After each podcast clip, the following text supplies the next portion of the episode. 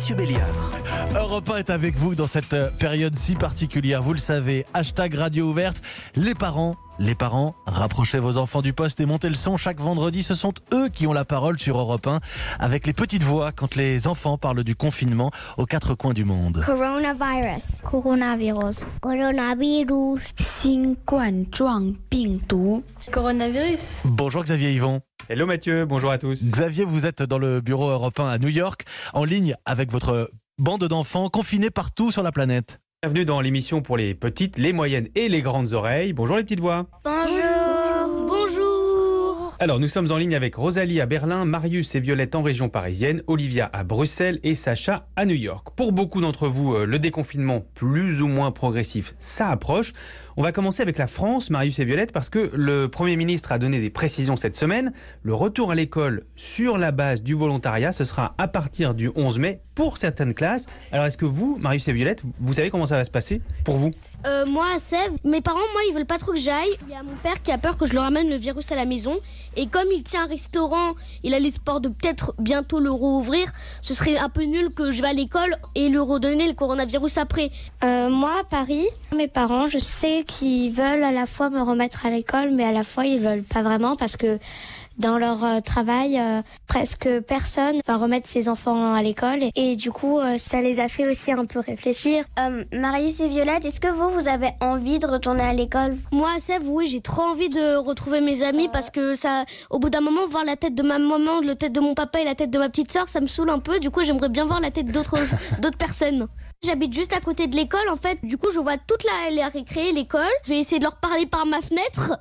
Ça va être plus compliqué, mais c'est sûr que je vais être un peu déçue de voir tous mes amis être à l'école tandis que moi, je suis chez moi. Moi, à Paris, j'ai envie de retourner à l'école, bien sûr, parce que à force de faire des vidéoconférences avec mes amis, enfin, c'est pas vraiment les revoir. Et j'avais juste une question pour ceux qui vont retourner à l'école. Est-ce que vous pensez comment ça va se gérer la récré? On va pas pouvoir jouer quand même euh, à un mètre chacun, non? Bah, Moi, c'est ça à le Berlin. problème. euh, Vas-y. Moi, à Berlin, en fait, j'ai eu des euh, détails très précis parce que je reprends le 11 mai.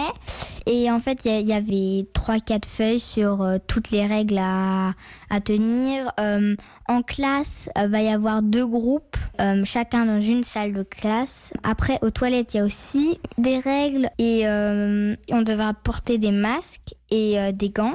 Et on va devoir sortir par groupe de 5 pour pas qu'il y ait un amas devant l'école. J'ai l'impression que c'est un peu comme pire que le confinement parce que t'es à l'intérieur, t'as des gants, t'as des masques, alors que quand t'es à la maison, enfin, tu peux être euh, avec ta famille, tu peux être aussi près que tu veux, enfin, alors que là, avec tes amis, tu peux pas. C'est un peu pire, même si c'est bien de retrouver tes amis. Bon, en attendant l'école, c'est toujours à distance, ça fait 7 semaines que ça dure. Ça se passe comment? Moi, à Bruxelles, j'ai dû aller à l'école pour chercher mon cours de maths qu'il fallait imprimer. Parce que chez moi, il n'y a pas d'imprimante et que mon école considère que tout le monde a une imprimante chez soi. Mais mon école, elle n'a rien proposé.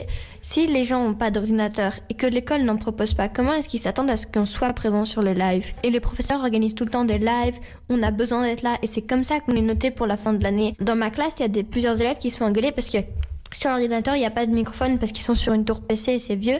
Et donc les professeurs pensent qu'ils veulent juste pas participer. Moi, ici à Paris, en fait, je pense que ça va aussi créer des différents niveaux. Alors que ça se trouve, il y avait un très bon élève euh, qui, avant le confinement, travaillait très bien. Pendant le confinement, il n'a pas pu travailler et tout. Et donc, du coup, il redouble ou un truc comme ça. Et ça, c'est juste horrible parce que va y avoir vraiment des injustices entre les élèves. C'est sûr qu'il va y avoir du décrochage scolaire. hein. Moi, à New York, le maire de New York a dit, comme Violette a dit, il y a, des, il y a des- un peu de différence. Bah, il, a, il a dit que, que les notes qu'on donne aux élèves seront différentes qu'avant le confinement. Il y a eu des consignes pour euh, le retour à l'école, mais il y a des consignes aussi pour le déconfinement, euh, comme en France par exemple, il y aura obligation de porter des masques euh, dans les transports en commun. Vous vous en pensez quoi? Euh, moi, à. Paris, je pense que pas que dans les transports en commun.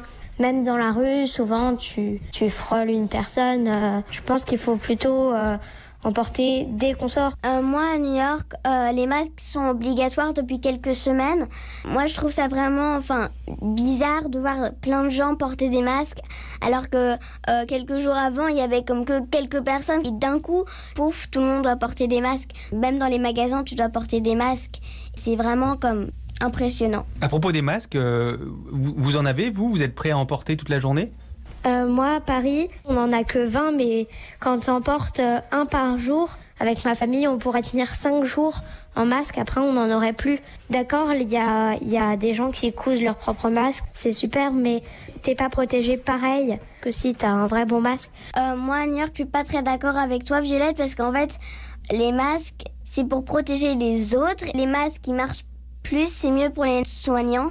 Donc, euh, nous, nos amis, ils nous en ont fait plein des masques qui étaient super bien parce qu'il y avait beaucoup de d'épaisseur de tissu et on mettait aussi des filtres dedans. Moi, à Bruxelles, je trouve que les masques qu'on fait nous-mêmes sont plus pratiques parce qu'on peut les utiliser sur le long terme et les réutiliser.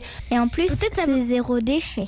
Peut-être qu'à force de l'utiliser, et si ça dure des années, ce virus, même si je pense pas que non plus ça durera euh, 50 50 ans, ça va peut-être devenir à la mode. Hein. Ici à Berlin, c'est hyper à la mode en fait de coudre soi-même son, masque avec des, petites fleurs. euh. Il y a même des gens à Berlin qui ils ont cousu un énorme sourire. Donc en fait, ça fait comme si ils, ils avaient la banane. Ah, si c'est comme ça, moi je me fais un masque avec le logo de l'OM. Hein. Oui, oui, mais il y en a qui ont genre euh, avec euh, l'insigne du FC Bayern ou un truc comme ça en fait. Moi, à Bruxelles, je pense qu'en soi, c'est une bonne idée parce que parfois, on n'a pas envie de porter un masque parce que c'est pas super joli. Mais si y a ton club de foot préféré sur ton masque, tu vas beaucoup plus vouloir le porter. C'est vrai. moi, à New York, ce qui est drôle euh, sur avoir un masque, c'est comme on peut pas voir ta bouche, tu peux tirer les langues aux gens. Moi, je trouve ça pratique. Vous avez jamais, genre, quand vous avez une chanson dans les oreilles et que vous êtes dehors, mais que vous voulez chanter et vous pouvez pas parce que, enfin, les gens vous regardent bizarrement si vous le faites. Et là, vous pouvez juste, vous avez le masque et vous pouvez juste chanter comme ça, et, un peu dans votre délire, mais. Et le masque, ça vous permet de faire ça. Exactement. Moi, Seb, j'avais une question pour toi, euh, Sacha.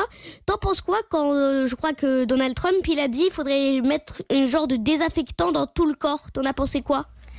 Horrible, enfin les gens qui, qui mangent ça, du désinfectant, c'est horrible pour toi. Enfin, il y a des gens qui ont appelé des docteurs et la police pour savoir s'ils pouvaient euh, manger ça. Et puis après, quand Donald Trump a vu que les gens, il dit qu'il était un peu fou euh, en disant ça, il a dit non, mais c'est juste une blague, une blague. Enfin, une blague, non, c'est pas très drôle.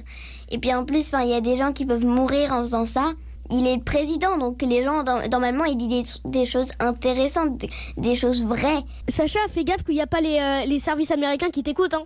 Ouais, on verra la semaine prochaine si tu es toujours là, Sacha. En attendant, tu nous rappelles la consigne. Stay safe and wash your hands. Prenez soin de vous et lavez-vous les mains. À très vite. Merci les enfants, merci Xavier Yvon. On retrouve les petites voix vendredi prochain, vous le savez, les gamins du monde entier qui se parlent de leur vie au temps du coronavirus. Si vous voulez participer, témoigner, poser une question, envoyez-nous un document sonore sur notre adresse mail, les petites voix, au pluriel bien sûr, les petites voix at europe1.fr. Les enfants, on veut vous entendre. Et en attendant, vous réécoutez tous les épisodes des petites voix en podcast sur europe1.fr. Merci Xavier Yvon.